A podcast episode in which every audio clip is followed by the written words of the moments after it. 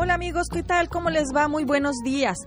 Gracias por permitirnos entrar en sus hogares a sus amigos del Colegio Médico. El día de hoy tengo el honor de la presencia de la doctora Elizabeth Valencia Solís. Nuestro tema, súper interesante, trastorno por déficit de atención e hiperactividad. Esperamos sus llamadas al 215-2236 y 215-2106. La doctora Elizabeth Valencia Solís es egresada de la Escuela Nacional de Estudios Profesionales como médica cirujana general egresada del Centro Médico Nacional Siglo XXI con la especialidad de Pediatría Médica y del Centro Médico 20 de Noviembre con la especialidad de Neurología Pediátrica. Actualmente médica adscrita en el Hospital de Especialidades del Niño y la Mujer de Querétaro. Doctora Valencia, muchas gracias por estar aquí con nosotros y compartir sus conocimientos. Gracias, doctora, es un placer. Doctora, todo un tema, el trastorno por déficit de atención e hiperactividad.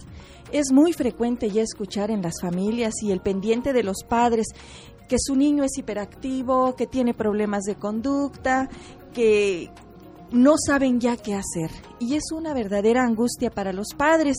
Sin embargo, eh, no sé qué tanto se haya ya abusado de, de, este diagnóstico, pues por personas no preparadas o simplemente porque los padres se imaginan que su niño es hiperactivo. ¿Qué sería el trastorno por déficit de atención e hiperactividad? Bien, este trastorno por las grandes academias de paidopsiquiatría y neurología pediátrica se considera una patología de la conducta que ha existido desde etapas ancestrales. Realmente ahora se tiene muy bien el conocimiento de lo que significa este problema.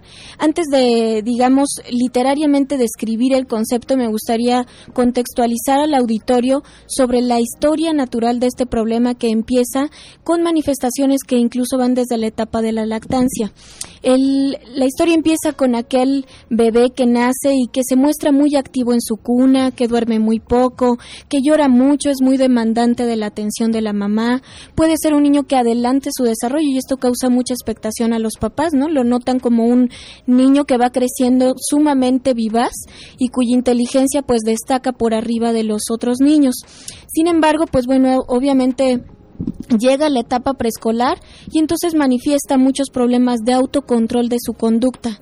No obedece a la maestra, prefiere hacer lo que a él le gusta, como estar en la resbaladilla, en fin, eh, así va creciendo y a veces eh, puede en un 35% de los casos mostrar cierta torpeza en sus habilidades motrices y en su lenguaje llega la etapa de la primaria y su conducta nuevamente vuelve a ser un problema para él y la forma en cómo estudia. Entonces, destacándose así sus problemas nuevamente de autocontrol, de relaciones difíciles con sus compañeros y de trastornos en su aprendizaje. Todo esto genera una cadena enorme de ansiedad y de frustración e incluso de presión a la familia, que se conflictúa frecuentemente con los profesores, incluso con su misma familia por la falta de control de la conducta del niño. Esto, como ya le mencionábamos, pues puede eh, generar eh, situaciones de ansiedad y de depresión severas en el niño que desgraciadamente lo acompañan hasta su adolescencia e incluso está muy bien descrito la persistencia de este problema hasta la etapa del adulto, en donde se vuelven a presentar cambios frecuentes en su empleo, problemas frecuentes en sus relaciones sentimentales, alta incidencia en, las conductas adictivas y delictivas y enormes problemas anímicos como vuelven a ser ansiedad y depresión.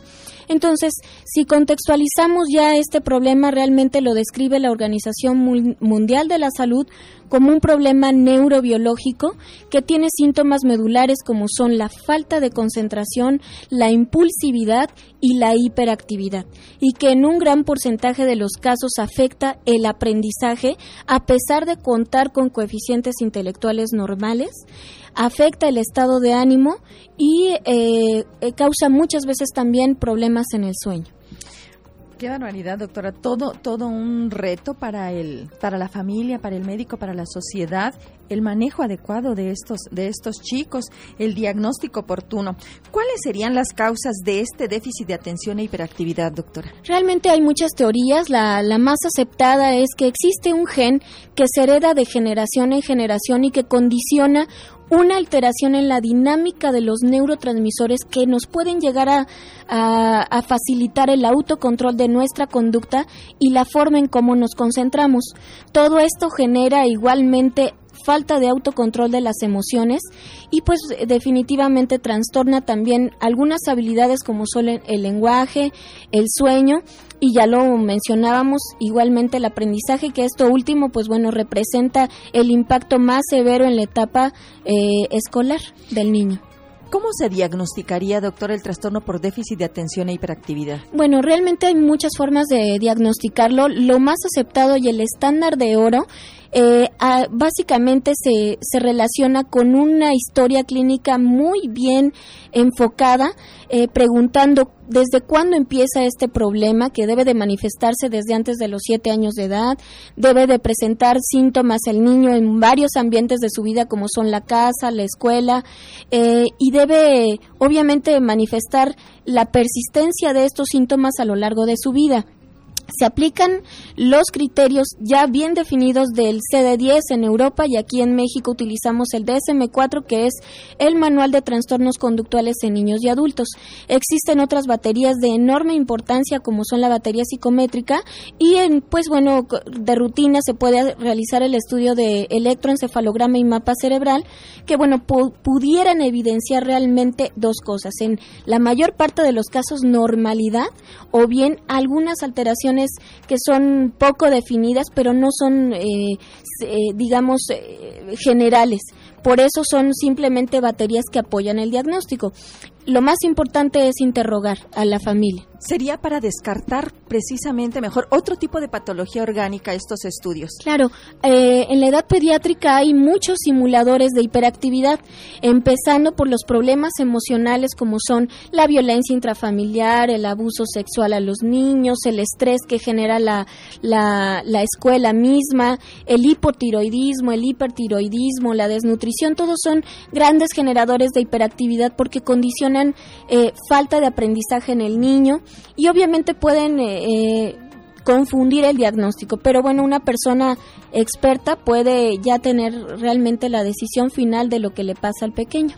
¿Quiénes serían los profesionales que nos van a dar este diagnóstico, doctora? Somos un equipo multidisciplinario, realmente pueden ser eh, los neurólogos pediatras, los psiquiatras y obviamente los profesores y los psicopedagogos eh, todos eh, realmente detectando la falta de concentración y la falta de autocontrol que tiene el niño. Doctora, usted hablaba de, de, que estos niños pueden cursar con ansiedad, con depresión. Eh, ¿Es probable confundir a un niño con trastorno por déficit de atención e hiperactividad con un niño que curse solamente con depresión o con ansiedad? No, realmente aplicando las generalidades que mencionaba, sobre todo que el niño haya empezado con una historia similar desde su etapa de lactancia, es difícil, ¿no? Realmente si, si nos ponemos a interrogar a la familia y detectamos que el niño siempre ha ido bien en la escuela, no ha tenido relaciones difíciles con sus compañeros, no ha tenido problemas en su lenguaje, en su rendimiento, escolar y sin embargo en una etapa de su vida sí presenta síntomas de hiperactividad o déficit de atención, entonces tenemos que partir del punto en el que empezó para interrogar si existen algunas situaciones emocionales en, su entorno familiar o bien en su salud pediátrica. Y entonces obviamente esto ya descartaría que este que el niño eh, cursa con un problema medular de déficit de atención e hiperactividad. Gracias, doctora. ¿Cómo se trata este, este trastorno, doctora? Bueno, lo primero y más importante es enseñarle al niño por qué tiene que comportarse de una manera, enseñarlo a acatar normas y reglas y sobre todo mm, enseñarle a una motivación y a una perseverancia. Esto forma parte del apoyo psicológico y parte del apoyo pedagógico que es, eh, digamos, un pilar enorme de tratamiento es enseñarlo un método en el que pueda concentrarse y desarrollar habilidades para su aprendizaje, como planear, organizar y ejecutar su actividad académica. Si él logra hacer esto, va, va a completar un, un 80% de la mejoría de su problema, porque él aún así va a seguir siendo hiperactivo quizás toda su vida, pero él podrá rendir bien en la escuela y podrá desarrollar actividades sociales, escolares y familiares en una forma que puede estar adecuadamente bien. Entonces, eh, el, el otro pilar de tratamiento, pues obviamente para darle la posibilidad de que haga esto es favorecer el funcionamiento de las sustancias que lo van a ayudar a concentrarse y a rendir en un ritmo continuo durante todo el día.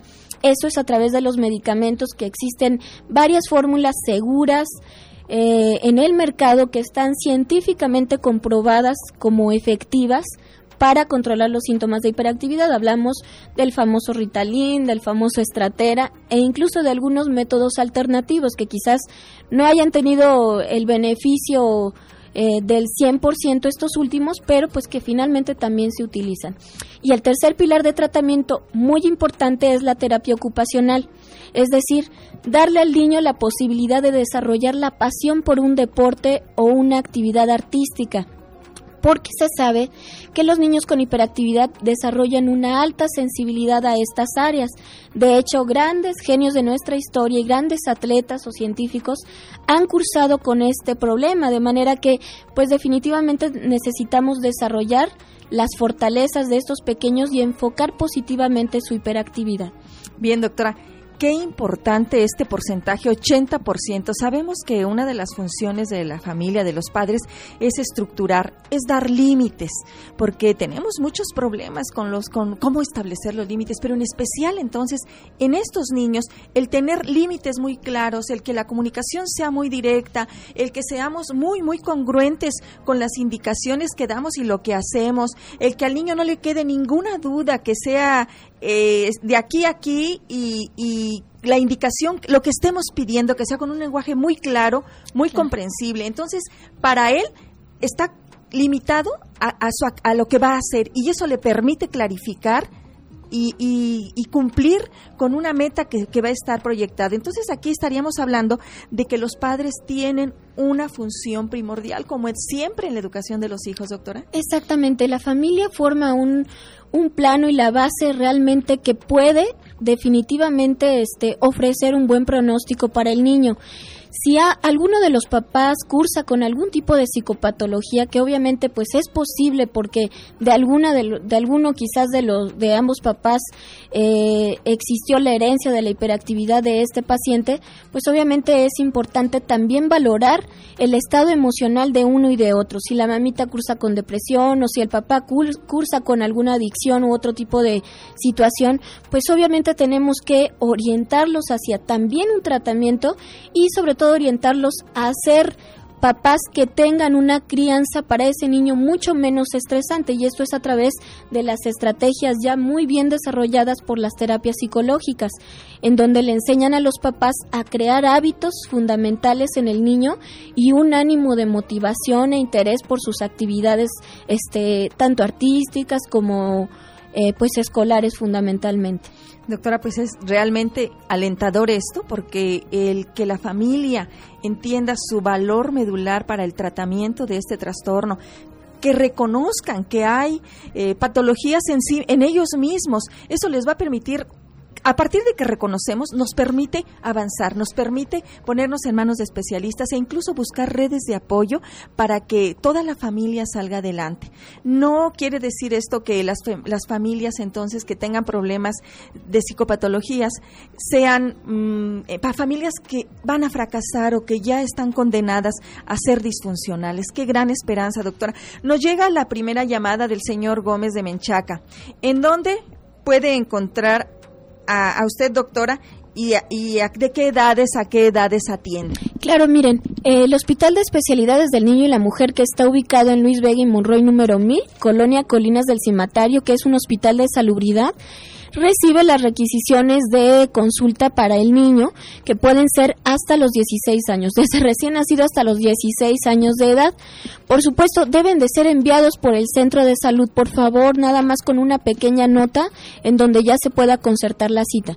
De cualquier manera, yo los invito el 19 de mayo, que es este próximo lunes, a las 9 de la mañana en el auditorio de este hospital, vamos a dar un taller para papás de niños eh, con hiperactividad y ahí van a conocer a la sociedad Colibrí. Esta sociedad es eh, fundamentalmente creada por papás eh, que han sufrido los estragos de la hiperactividad de sus pequeños. Y pues bueno, van a poder tener la invitación a distintos talleres de nutrición, de psicopedagogía para pues el, el tratamiento multidisciplinario.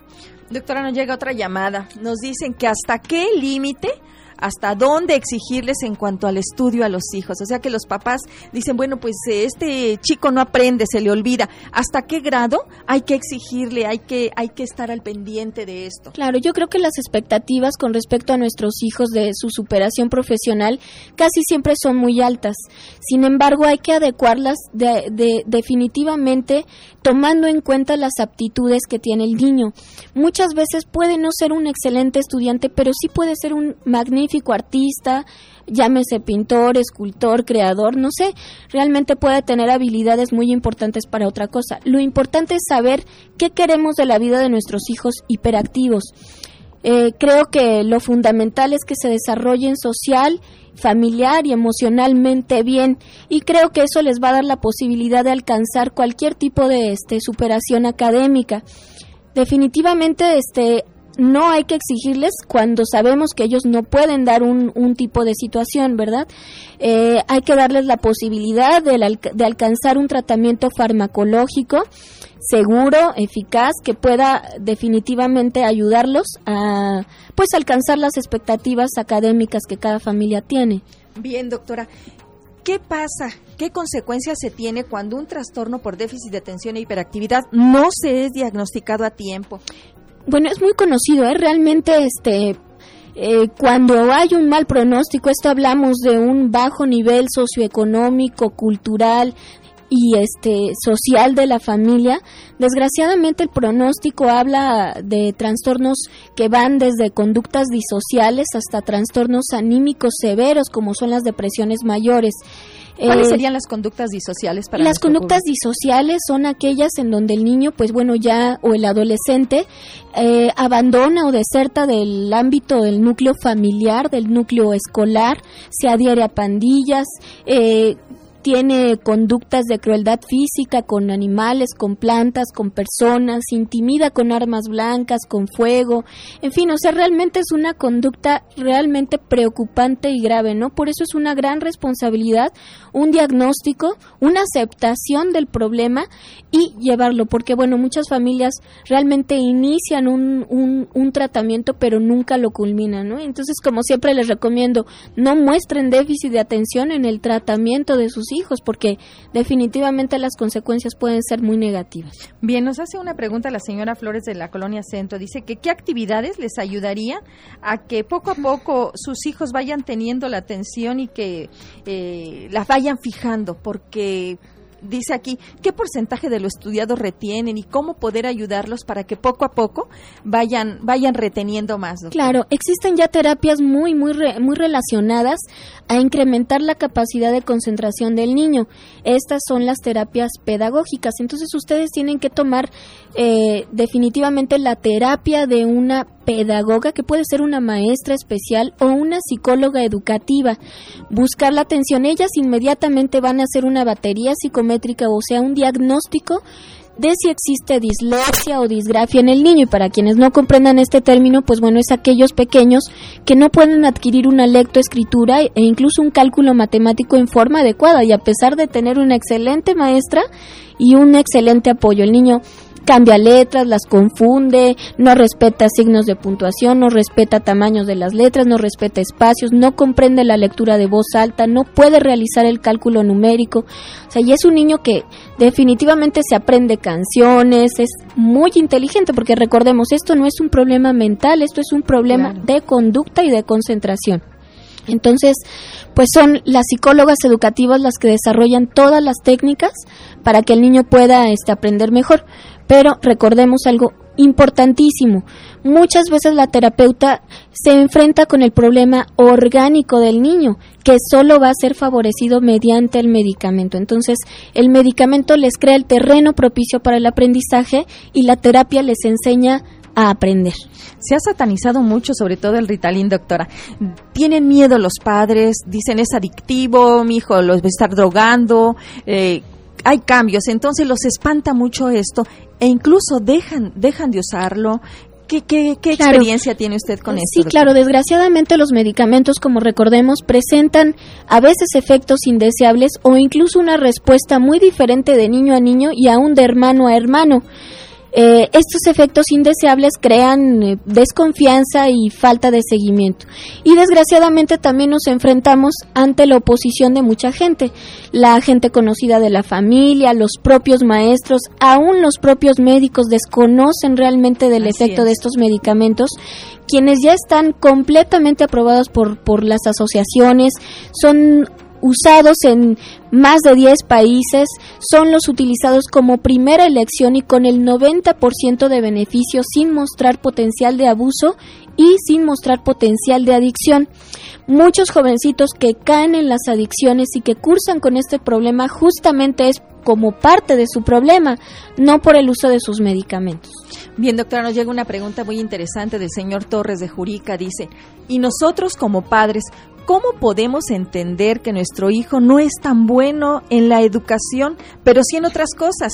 Porque muchos de nosotros como padres queremos que nuestros hijos sean ingenieros, licenciados, médicos, ¿Cómo podemos manejar esto como papás? Claro, definitivamente este parte de este problema y casi siempre se los menciono es que la familia eh, enfrenta eh, preocupación importante, mucho estrés, desavenencias en su matrimonio, en fin, o sea, sabemos que, que este problema impacta seriamente a los papás que sí lograron una, una actividad profesional y ver que sus pequeños o sus jóvenes no logran esto. Definitivamente, como yo les comentaba, lo importante es que ustedes ya conocen que existe este problema, que comprenden que él, por más que se esfuerce y por más inteligente que sea, quizás no pueda académicamente bien. Hay que darle la oportunidad a ese jovencito o niño de tener un diagnóstico médico, de experimentar la respuesta de un tratamiento, de apoyarse de una terapia que lo de, ayude a desarrollar habilidades para aprender y sobre todo darle los recursos para desarrollar fortalezas, si es bueno en el en no sé, en crear dibujos, en la computadora, en, en alguna actividad atlética, ¿sí? Entonces yo creo que todo esto empieza por la autoestima. Eh, definitivamente parte de la terapia siempre acoge a los padres para realmente superar o comprender eh, pues la, toda la repercusión que tiene este problema. Yo creo que es una pregunta de verdad interesante y eso que nos comentas, doctora, yo agregaría. Qué importante es ubicarnos como padres y ver que nuestros hijos no son nuestros, que tenemos que aprender a respetar que, ellos van a elegir también un proyecto de vida, que nuestra expectativa de lo que queremos que sea es nuestra, pero tenemos que respetar qué expectativa tiene tiene, ¿no? Y como padres tenemos etapas. Una, desde que nace el hijo, que es completamente dependiente, en la que el padre va a estructurar, va a cuidar, va a dar el 100%. Viene otra etapa en la que los padres empiezan a acompañar. Dicen, es el padre chofer, la mamá que anda llevándolo a las actividades. Pero después viene la otra etapa, la adolescencia, donde él tiende a ser el mismo, ¿sí? Y tenemos que aprender a, a abdicar ese trono y a respetar mucho que él va a ir descubriendo qué quiere ser. No importa que no tenga el déficit de atención e hiperactividad. A lo mejor yo quiero que mi hijo sea médico, pero él desea estudiar una carrera técnica, que también son muy exitosas actualmente. Entonces, esto tengo que ubicarlo, que yo soy yo y mis expectativas son mías, que tengo que aprender a respetarla, tenga o no déficit de atención mi hijo, a lo que él elija. ¿Verdad? Pero ya le dimos una estructura, ya lo acompañamos, ahora empezamos a soltar, empezamos a que sea él mismo. Doctora, nuestros tiempos avanzan. Yo quisiera que nos dieras algunos consejos como experta para los padres, para que se quedaran ellos con, con esta, estos consejos ya que ellos están viviendo al día y los angustia mucho, no saben qué hacer. ¿Qué, consejos de experta les podrías comentar? Claro, por supuesto. Yo creo que es importante platicar eh, bien con sus profesores, saber eh, exactamente cómo, cómo está aprendiendo su hijo, cómo se está comportando en la escuela, cómo está estigmatizándose en contra de sus profesores, porque esta es una historia que va a tener en cualquier escuela. No hay una escuela ideal, sino un tratamiento eh, responsable. Eso es lo más importante, que busquen la ayuda, que confíen en un diagnóstico, que acepten realmente una realidad y que sobre todo acepten a su pequeño tal y como es. El diagnóstico de trastorno por déficit de atención e hiperactividad no tiene un, eh, una connotación negativa, no tiene una, un futuro sombrío, es probablemente todo lo contrario. Yo les he dicho siempre, este problema tiene dos, es una moneda de dos caras, una que puede ser excelente y una que puede ser realmente muy negativa. Ustedes deciden cuál quieren ver. ¿Cuál, cuál está, la moneda está en el aire realmente? Ustedes deciden cómo, cómo afrontar realmente la, la, la responsabilidad de la terapia farmacológica, de la terapia psicopedagógica y este aprenden a reconocer las fortalezas de sus hijos y llevarlas a, terrenos muy elevados, ¿no? Bien, doctora, pues yo creo que aquí queda una, una esperanza abierta, porque lo peor que podemos tener eh, los padres es ese miedo, porque el miedo paraliza y no nos, no, no nos deja actuar. Cuando sabemos que hay una luz, que hay un camino, que hay instituciones como las que nos mencionabas, que están dando la atención profesional a este tipo de familias, que las familias, como tú perfectamente decían, no hay familias ideales como tampoco escuelas ideales. Simplemente cuando aterrizamos esto y decimos, no quiero una familia ideal, quiero una familia feliz, una familia funcional, en donde nos aceptamos con nuestras cualidades, pero también con nuestros defectos. Y ahí es el primer paso de aceptación. Y es el primer paso del camino a la autoestima, que a través de ella ya vamos a empezar a crecer, vamos a empezar a, fortalecernos y yo creo que es, es, son oportunidades estos diagnósticos para que las familias se unan, son familias muy, muy nutridoras, son familias muy participativas, doctora. Doctora, Doctora Elizabeth Valencia Solís, médica neuróloga pediatra, muchísimas gracias por su apoyo y por la generosidad de sus conocimientos compartidos, que sin duda serán de gran ayuda para nuestros radioescuchas. Muchas gracias, doctora. Al contrario, muchas gracias, doctora, a usted. Bien amigos, pues no quiero dejar por alto invitarlos al segundo foro de diabetes que se va a llevar a cabo este sábado, el día de mañana, en el auditorio de, de Gómez Morín. Recuerden que el Colegio Médico y la Fundación Ruiz Obregón están están trabajando para estos niños, que hay muchos que son diabéticos. El tema será evolución de la atención del niño con diabetes. Participan el doctor Rafael Asensio Asensio, secretario de Salud, el doctor Guillermo Arteaga García, la doctora Susana Menejes Álvarez y el licenciado en Psicología María de Lourdes Abedillo Vázquez. Lo que se pretende es empoderarlos en el conocimiento para lograr una mejor aceptación de su enfermedad y, por lo tanto, decisiones conscientes para su autocuidado responsable y amoroso. Recuerden que la entrada es gratuita y se reservan los lugares al teléfono 214-4020, 214-3033, de 9 a 2 y de 4 a 8. Bien amigos, pues por hoy es todo. Gracias a los que hacen posible este programa y en especial a ustedes por permitirnos entrar en sus hogares. No olviden que los esperamos la próxima semana con un interesante, interesante tema como el día de hoy de nueve y media a 10 de la mañana en esta su estación amiga XCJX 1250 de AM Radio Fórmula. Yo soy la doctora Irma Quintanilla González. Que disfruten de un excelente y feliz fin de semana.